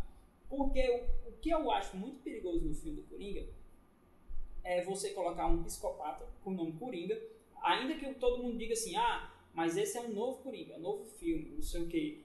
Tal. Mas esse nome carrega um background Isso. muito pesado. Eu também acho. Carrega um background de é uma responsabilidade muito grande. de matar criança espancada, é, de muita coisa, muita matar um, um 40 pessoas ao vivo. Então você coloca esse cara lá tentando ser legal. Porque no filme realmente ele tenta ser legal. Ele tem uma cena legal. que ele tá com um assistente social e ele diz assim: é, Cadê meus remédios? Ela diz: Mas Arthur, você já toma sete tipos de remédio tarja preta. Aqui, ele disse: Mas eu não quero me sentir assim. Outra vez ele brincando com a criança e a mãe que não deixa ele brincar. Ele diz assim: Meu pai disse pra mim que eu, eu seria uma criança que iria trazer sorrisos ao mundo. Minha mãe, que eu só, queria, eu só quero levar sorrisos ao mundo. Ele tenta. Aham. Até um momento que ele estoura e ele começa a Não matar. sou e- e- esse cara, né? Pois é, isso é um perigo para pessoas que são socialmente ineptas aí. Sim, verdade. Aí a galera chegou à discussão dos, dos incels, né? Que, ó, estão abraçando o filme. Tá, Eu sei que é injusto. explica, explica primeiro o que é um incel, porque tem gente que realmente não É, sabe. nem eu sei mais ou menos o que é. Eu vou tentar explicar o que eu, que eu entendi. Qualquer coisa eu complemento com o Os que eu incels, eles vêm da palavra involuntary celibatary. São pessoas que não têm uma relação sexual com alguém. Não, não, não digo da relação de só do ato sexual em si, mas da relação de troca de carícias, de ter um, um uma parceira. Geralmente E são, às vezes são até héteros. de amizade. É, até geralmente eles são héteros. E- Homens. Homens héteros. E, assim, eles, muitos deles são de classe média, ok? É, e eles. é Assim, parece muito uma cultura americana de dizer você é o campeão, você é meu filho, você é o campeão. E quando ele sempre teve tudo nas mãos, e quando ele chega a um determinado ponto que ele tem que lutar por, Por algumas alguma coisas, coisa. talvez a vida não tenha dado isso pra ele. Isso é muito normal. A gente batalhando às vezes não consegue. É, É normal da vida. é, é, realmente, só, é, eu Aham. só dar uma de, de monóculo aqui, ler, porque realmente isso é isso aí, aí tem aqui.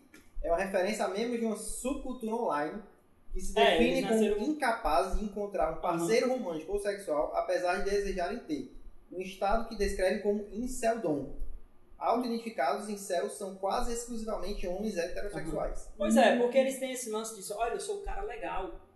Eu sou o cara legal, por que essa menina não quer ficar comigo? E só quer ficar com cara É. bosta. Aí, e eles ficam dizendo assim, olha, eu tô aqui, eu sou o cara bom, eu tentei a vida toda, eu... é, cadê os louros que a sociedade vai me dar? Uhum. E tipo, e eles tentam devolver, lógico, não todos, né? Toda unanimidade é burra, mas muitos que saíram, eles tentam causar as dores que eles estão sentindo para a sociedade, eles tentam rebater aquilo ali. Entendi. E Aí assim, é totalmente o filme do Coringa. não só sexual. Uhum. Na maioria das vezes, o incel ele não consegue é, tratar com uma pessoa do outro sexo. Sexo a pessoa que ele possa considerar um, um, um par. Eu vi um, Um interesse um sexual. review mandado por um amigo, do, um amigo mandou do Pablo Fassan.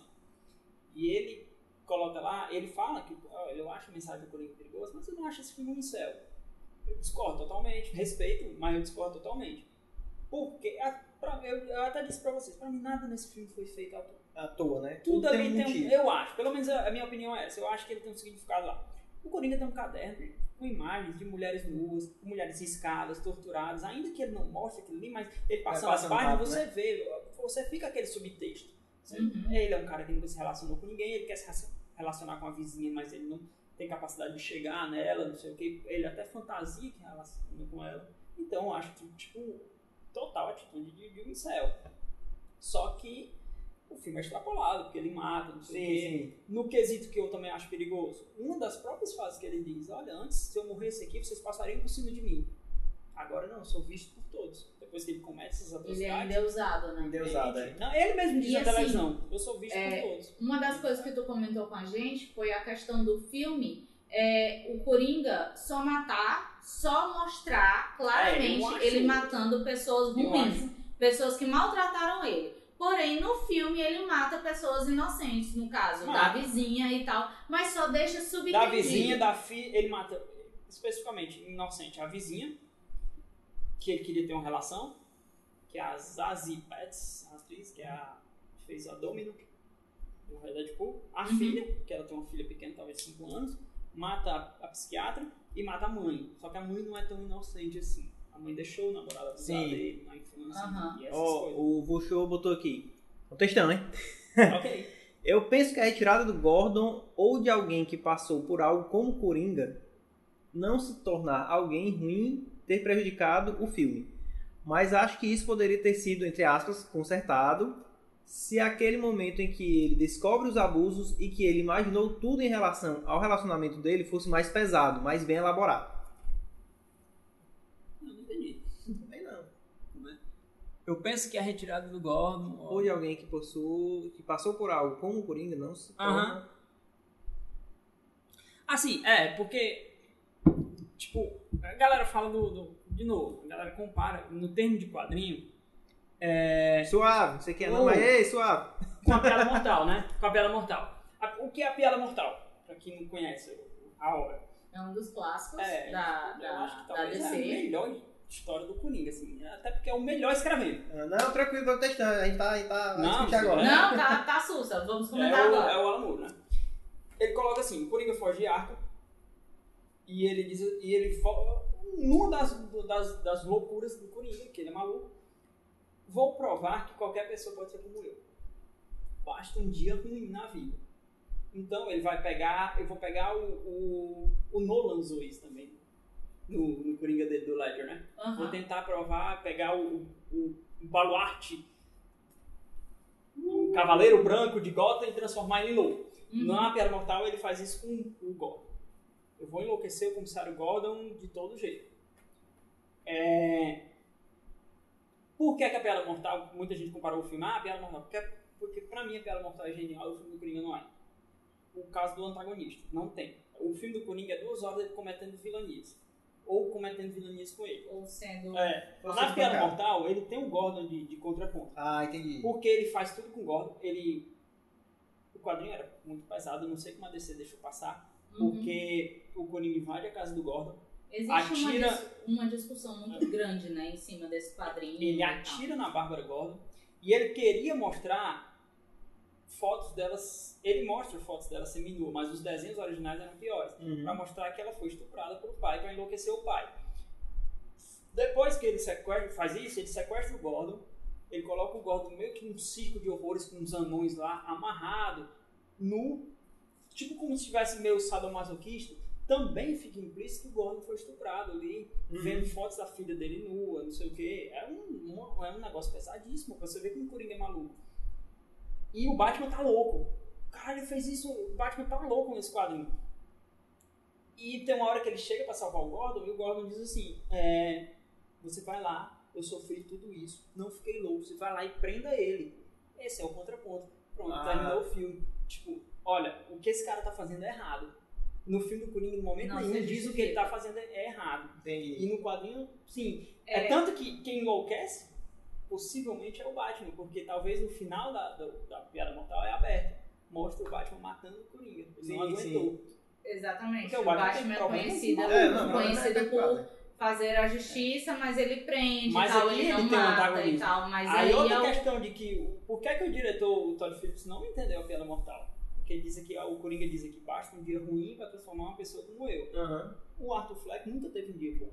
É. Ele teve 365 dias ruins Uma na vida, vida dele. ruim, né? Aham. Então não foi a sociedade que o corrompeu. E assim, se você ruim, né? for é, pegar, tipo, ah, tem muita gente tem muita gente não, né? Tem uma. uma Coringa é, o melhor vilão, o cara dizendo. É. É, sensacional, muito bem trabalhado, cara. é, o Coringa, tem uma galera defendendo o Coringa, do filme e tal, mas vamos fazer uma comparação, já que a gente estava falando de psicopatas e psicopatas da vida real. O Charles Manson, que foi um cara que viveu uma vida péssima, ruim, a sociedade meio que transformou ele naquele cara.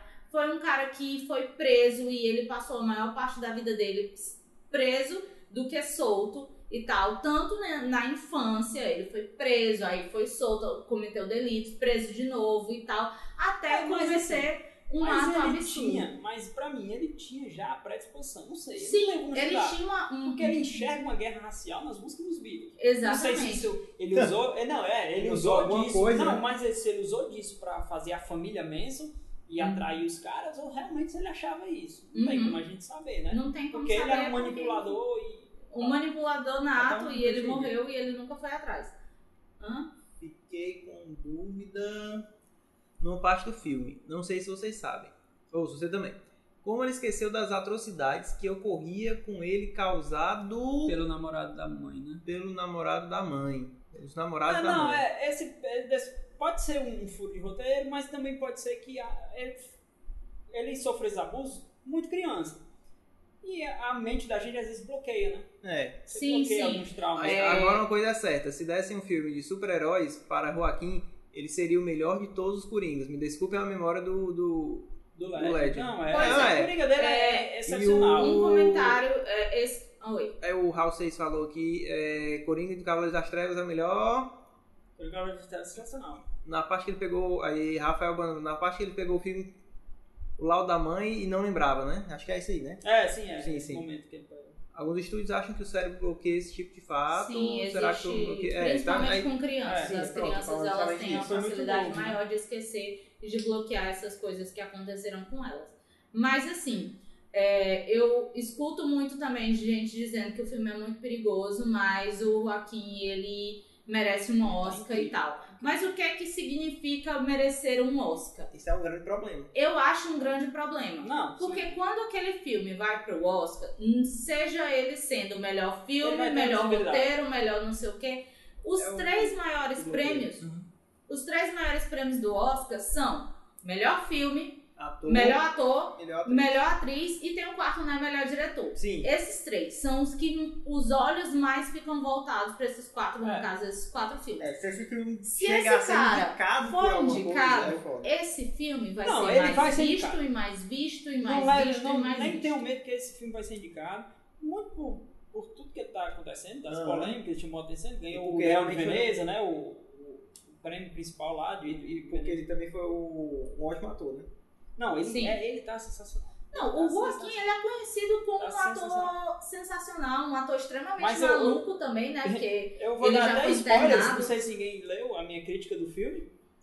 Eu coloquei que pra mim, ah, ah, mas deixando bem claro, pra mim, o único motivo de você ir ver o filme é ele. Ah, é só ele, né? Pra mim não tem outro motivo. Ó, o Rafael Bano tá botando aqui. Valeu por talento, pessoal. Pode mandar aí que a gente Não, lê. é lógico. não. Não, é, Qualquer esse é vai- o objetivo do O objetivo 513, é interagir, a gente lê e tal. Eu- Interagir. Eu, eu sou. Quem me conhece, eu sou fã de quadrinhos demais. Então, tipo, era um filme que ia me chamar muita atenção, o filme Aham. do Coringa. Mas eu não me diverti. Entendi. Eu achei né? angustiante o filme inteiro. Tem filmes que são tipo, feitos é. pra incomodar. Mas eu acho que esse filme, além dele ser feito problema, pra incomodar, Assim, eu, ele eu é até perigoso. entendo se ele fosse, eu até entendo se ele fosse assim pra incomodar, mas é, o, que faltou nesse filme é um antagonismo a, a isso. Aham. O Todd Phillips em momento nenhum ele diz, olha, esse aqui é o bad guy. Ele não diz que esse Coringa é mau. Então, se não sei, eu não sei, eu, não sou cineasta, eu não sou nada disso, mas eu acho que a simples aparição da figura do Batman, eu acho que já dava, um- ó, o Batman tá aqui. Ou o Gordon. Porque você vai mostrar o Batman. Assim, porque o filme, ele- ele aparenta no final que ele tem um salto temporal. Aham. Depois que o Coringa é preso, pelas vilanias dele, ele, aí eu consegui enxergar total o Coringa do Cavaleiro das Trevas, do, do, do quadrinho. Hum. Porque o Coringa das o, do Cavaleiro das Trevas, no quadrinho, ele tá catatônico. E quando ele vê o Batman com 50 anos voltando à ativa, ele também volta.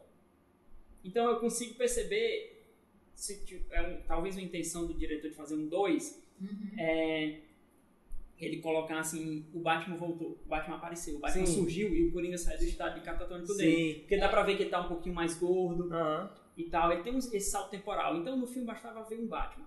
Porque se há um Batman, você sabe que há um herói. Se há um herói, você sabe que aquele cara não é herói. Não tá, não Não, tá é, é, Ele é não um é legal. nem É, anti-herói. O Coringa foi nem anti-herói ele não aqui. é. É, fiquei com a mesma sensação do Diego, além de incomodar, Ele ele não causa não uma causa reflexão. uma reflexão. O único momento em que você fica refletindo é o final em que ele diz sobre a piada com a Com a psicóloga. psicóloga, assim, que é até pesado. A gente recebeu um comentário no nosso Instagram dizendo que ah, não- o filme é estranho e tal, é um filme que não, não é muito legal e tal, mas que a pessoa vai pensar, é, ficou com aquilo na cabeça de como trata as outras pessoas. Mas, gente, isso é. Bem, eu ele- acho que o filme não é pra passar. Não é isso Se que ele ele tem passa, essa não. reflexão, eu acho ok. Tipo, a pessoa pensar porque a gente interpreta coisas de Uhum. maneira diferente. A, a interpretação que eu tive é que ele é um, um filme de uma visão de mundo distorcida. Que é uma visão de mundo de hoje em dia. Que é o que a gente tá vivendo, a DC liberar um roteiro desse, eu achei um negócio pesado. Eu não, eu não É, entendi a é, mensagem Tem muita violência no mundo. Eu não entendi a mensagem que casos, casos de feminicídio absurdos. É tipo, todo dia você escuta algum caso de O feminicídio. filme ele é bem misógino. Tipo, cara, pra- praticamente todas as mulheres que aparecem no filme, elas morrem. Elas morrem, né? Assim, pode ser eu problematizando, mas, Uhum. ela- mas elas morreram. Uhum. Sim, mas toda problematização é válida. Assim, também quase todas as pessoas que cruzam com ele morrem também, né? Mas é isso. É, é muito complicado esse filme, tá muito. Eu não entendi a mensagem. Eu, eu vi um. eu- esse foi um dos filmes que eu mais olhei reviews de outras pessoas. Aham. Porque eu até falei, quando eu tava na cabine de imprensa, terminou o filme, e eu, que eu não sabia o que. Eu não sabia se o filme era bom, eu fiquei parado assim, e eu, e eu tinha dois colegas Foi do lado. É, eu, eu não, eu terminei o filme eu, eu tinha um- algum, algum sentimento. Aham. Só que eu queria discutir. Queria não saber se era, se era eu só. E os dois colegas aqui do Aham. lado, eles ficaram calados. Acho que era Aí o mesmo sentimento. eu esperei eles falarem. E É. aí? Aí ele vira pra mim e Chega diz assim, né? assim: E aí, bom pra caralho, né? Aí eu disse assim: Cara, eu não sei se o filme é bom. Eu sei que o Joaquim tá espetacular, mas eu não sei se o filme é bom. Depois eu conversando com eles, eu sei por que, que eu fiquei com esse sentimento de não Aham. saber que o filme era bom. Porque eu, eu percebi que a fotografia é legal, mesmo com as minhas habilidades de cinéfilo amador, Aham. tipo, dá pra perceber que o filme é bem dirigido, essas coisas. Mas depois é esse sentimento incômodo que fez eu não curtir tanto o filme. Sim. esse sentimento com que eu fiquei. Então eu fui atrás de opinião de colegas na cabine de imprensa, depois eu fui, eu fui ver reviews desses colegas mesmo, vi- fui ver reviews de outras, de outras pessoas. Foi um, acho que foi o filme que eu mais procurei ver. Deu uma estudada maior, né? Porque, pra ver se eu não tô, se é só essa interpretação minha, mas não foi, né? Muita Esse gente- filme no Brasil tá com classificação indicatória para É. 16 anos. Tá Nos bem- Estados É um Unidos já foi mudada, ela tá para 18. 18. E existem várias ameaças em cima do filme, tipo, das sessões de cinema. Teve sessões de, de cinema. Teve um cinema que aconteceu Que foi das massacre. Trevas 3. que esse cinema não vai exibir, ele foi Ele fechado. seria exibido. Mas Seria. as mães das vítimas entraram com pedido e não sei o que, conseguiram que ele não, Não fosse. exibida. Esse filme, o FBI está investigando Caraca. ameaças sobre esse filme. Foi a primeira cabine de imprensa que eu fui que tinha um segurança. Aí tinha segurar na cabine de imprensa que não vai, assim, a gente, vai Que assim, era, né? era, era, até disseram lá que, ó, essa é o Warner que pediu. Porque senão o E não é uma passar. coisa, Caraca. assim, cabine de imprensa, assim, se você não, não é do meio, você não costuma saber quais são os horários, É. quando são, não sei Isso, o não quê. tem hora e marcada, assim, às vezes Só se mudou. você for no stalker danado. Pois é, e mudou o horário. Tipo, tinha mandado pra Olha- gente um horário e mudou o dia, horário e o local também mudou. Assim, a gente também não pode culpar a arte, essas coisas. Porque a arte é Não. uma manifestação de, de muita coisa. é, É, muita E as pessoas entendem, entendem as coisas como quer, né? Mais que esse filme, ele já fez um desserviço nesse ponto. Fez. fez. Porque tem muita gente. Tinha, tinha uma página no Twitter que era o Joker Brasil. Não sei nem se eu devia estar dizendo pra dar Ah. ibope pros caras, mas ela já saiu do ar. Que o cara dizia, nitidamente, olha, esse é o meu momento. Eu tô Meu me sentindo empoderado. E vocês, fãs da Marvel, dessa galera lacração LGBT, não passem perto desse filme, não, porque vocês vão apanhar. Esse filme é pra mim. Tá vendo um negócio desse? A pessoa fala uma coisa dessa. E aí, eu, eu também fiquei muito assim, tá, os caras abraçaram essa imagem, tudo bem. Mas quando eu vi o filme, eu achei bem pior. Porque aí tu vê que é realmente aquilo que ele tá falando, Não, né? essa mensagem É dá. perigo. né? Aí eu vi um, um- um review ontem mesmo do Pipoca Nankin, que eu gosto muito dos caras, ele Aham. tem uma opinião parecida com a minha. Dois integrantes lá detonaram. Foi o. Bruno Zago e o Danielzinho. Aham. Detonaram mesmo. O Alexandre, porque parece, eu acho os gostos dele mais parecidos com o meu, ele ficou meio assim, olha, eu gostei do filme com ressalvas. A interpretação que ele teve do filme, o Bruno e o Danielzinho, eles têm exatamente a mesma interpretação que eu, que eu tive. De ó, o filme é perigoso, essas cenas é assim, esse filme é, é muita coisa de propósito. E o Alexandre disse, não, eu acho que ele não quis dizer isso. Eu acho que ele quis dizer o seguinte, eu acho que ele fez uma paródia pesada, ele errou. O Alexandre disse que o roteiro é ruim, Aham. e ele errou na maneira de escrever o roteiro, mas ele acha, ele, não sei se é que ele é um cara esperançoso, tem esperança nas pessoas, Ah, mas ele acha que ele quis fazer uma paródia de dizer assim: a nossa sociedade está tão decadente, está tão doente, Ah. que se ela continuar nesse caminho, olha os ídolos que a gente vai eleger. Porque em um momento o, o Coringa virou uma figura messiânica no filme. Sim. As pessoas colocam máscaras e Deus saem à rua. e tal. em É um Deus de ele. vingança, né? Vi- É. Vira o Vejo Vingança. Vira- ele vira um, um herói, um anti-herói anti- contra o sistema. E eu acho válida essa interpretação dele, mas eu não senti isso. É, tipo assim, Não quando senti. fica muito dúbio, É, eu acho que. é, tem gente mais que errado. pode. É, pende É, sempre, sempre, mais tem- é, sempre quando tem essa dúvida, vai. O mais fácil é ir pro lado errado. Mas, é- mas é, no, no meu, no meu Não. quesito, assim, de coração aberto, eu não consegui, eu não senti Ah, pois que é. esse filme. Porque realmente vendo, vendo esse lado, faz você pensar que pode ter sido, ele fez errado, mas infelizmente não é todo mundo que vai Porque conseguir fazer o isso. roteiro é muito Principalmente o roteiro tá é muito pobre, assim. de verdade. Tipo, você sabe por que, que o Coringa vira o herói no sistema? Porque ele mata três ricos. E existe a concentração de renda bizarra lá, né? É uma Uhum. luta de classe. Um filme tentando mostrar uma luta de classe, mas tudo muito superficial. Aham. É, como foi o psicopata americano também, só a luta de classe fica pano de fundo. Uhum. Nesse do Coringa tá muito, muito bem à frente, assim. Que é, é um, um dos ingredientes que moldou o assassino, né? Uhum. Ele não ter o que ele queria. É, ele mata três ricos. Será que isso é motivo suficiente? Os ricos realmente devem morrer? Eu, eu acho que não. Assim, são três pessoas escrotas. Assim como ele, ele mata muita gente no filme. Esse é que é o perigo. Mas essa não, não, não justifica, nunca justifica. Não, tipo, é. Você tá matando uma pessoa. Se aquela pessoa é escrota, se aquela pessoa é, fez coisas ilegais e tal, ela tem que ser presa Uma e da- ela tem que pagar por aquilo coisas, ali. e outra das coisas que mais. Assim, eu, eu como fã de quadrinhos, não é nem uma parte da mensagem ruim do filme, que eu fiquei meio. Cara, não precisava disso não. Hum. Tipo, o assassinato do- do- dos pais do Batman. Ah, Ah. mais uma vez, mostrando. Mais uma vez, né? sabe? Mas não foi nem isso. É acreditar ao Coringa. Eu não acho isso legal. Você tá Sim. tentando fazer um, um looping eterno do Batman atrás do Coringa. É, tá certo, tá certo que um é o Nemesis do outro, mas não Mas precisa. não, não precisa. No filme Não fica até ponto, escrito, fica até implícito, né? Escrito, ó, que o, o, o Batman surge no mesmo dia do Coringa. Ah, Porque é entendi. no dia que o Coringa se revela como Coringa, Aparece o Batman. O Batman, É o dia que os pais é dele morrem. É o motivo do Batman virar o Batman. não, é o dia que os pais dele morrem. Então Uhum. o Coringa surgiu e o Batman surgiu, porque os pais dele Aham. morreram. Sim, Tipo, mas o que não faz muito sentido Eu também. achei que não precisava. Ele tem um problema de, tipo, é, eu não sei se sou eu, mais uma vez, problematizando, querendo enxergar a coisa onde não tem. Mas o, o, o Joaquim Fênix, o Coringa dele é o Coringa mais artístico de todos. Aham. Então, ele usa muito a arte. E, e eu não sei se é uma crítica dele para dizer, ó, vocês artistas, o que é que são? Porque ele tá sempre dançando, ele tá sempre não sei o Ah, quê. entendi. O momento que ele se revela como Coringa é o momento que ele dança, a apoteose, ele tá cantando. E outra questão também, não sei se isso só eu problematizando, eu fiquei um pouco mais tranquilo, porque eu vi o Pipoque Nankin também falando disso Ah, que as pessoas estão lá protestando por uma vida melhor. Protestando porque está tendo greve de, da limpeza, do, foi fechado o serviço de saúde grátis. Uhum. Então as pessoas estão lá protestando e elas colocam máscaras de. A polícia bate nesses caras, eles colocam máscaras de palhaço. Eu não sei se também no subtexto vai dizer, ó, vocês todos fazem isso, são palhaços. Porque eu pensei nisso porque o Thomas Wayne fala isso no filme. Ele meio Uhum. que fala isso no filme. E ele retrata o Thomas Wayne como um escroto, ele nem é em Gotham e tal. Tipo, eu não sei, não sei se foi eu. Eu, eu, É eu queria, eu queria ver esse filme de novo, mas eu não tenho muita, muita vontade Coragem, ao mesmo muita tempo. vontade sabe? de voltar no cinema. Entendi. Gente, acredito que é isso.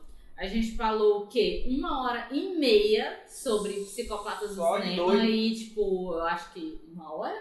Não, um pouquinho menos de uma hora sobre É. Coringa. Acho que tá válido e tal. Tomara que o dia corte assim, né? Pra não ficar tão grande. Mas, eh, jeito. Joker. vai desse jeito aí. E vamos É. ver o Joker por sua conta e risco? É, não sei. ver Cuidado, hein? Cuidado. de risco. Não, assim, eu vou... Cuidado assim, com eu- os pensamentos que vocês é, têm por aí. Eu vou usar as Tá. últimas palavras que eu escrevi lá no, no review do site. Ah, Tipo, ele não é um filme pra todo mundo. Não, é, não vai agradar todo mundo. Aham. Pelo menos ele não foi um filme pra mim. Então pode ser que ele seja um filme pra você. É, tem como não sei, tá com a razão aqui. eu só quero dizer, não pensa no diabo que o diabo aparece. Então é com essa que a gente dá tchau. E até a próxima. Obrigada quem viu e quem comentou Quem participou aqui aí, valeu. é, do nosso Show. podcast online. É, Sexta-feira, é, estamos gravando no domingo, né? Na sexta vai sair o podcast lá no Spotify para quem não, não teve tempo de participar agora. E é isso. Até mais. Tchau. Valeu! Tchau, valeu.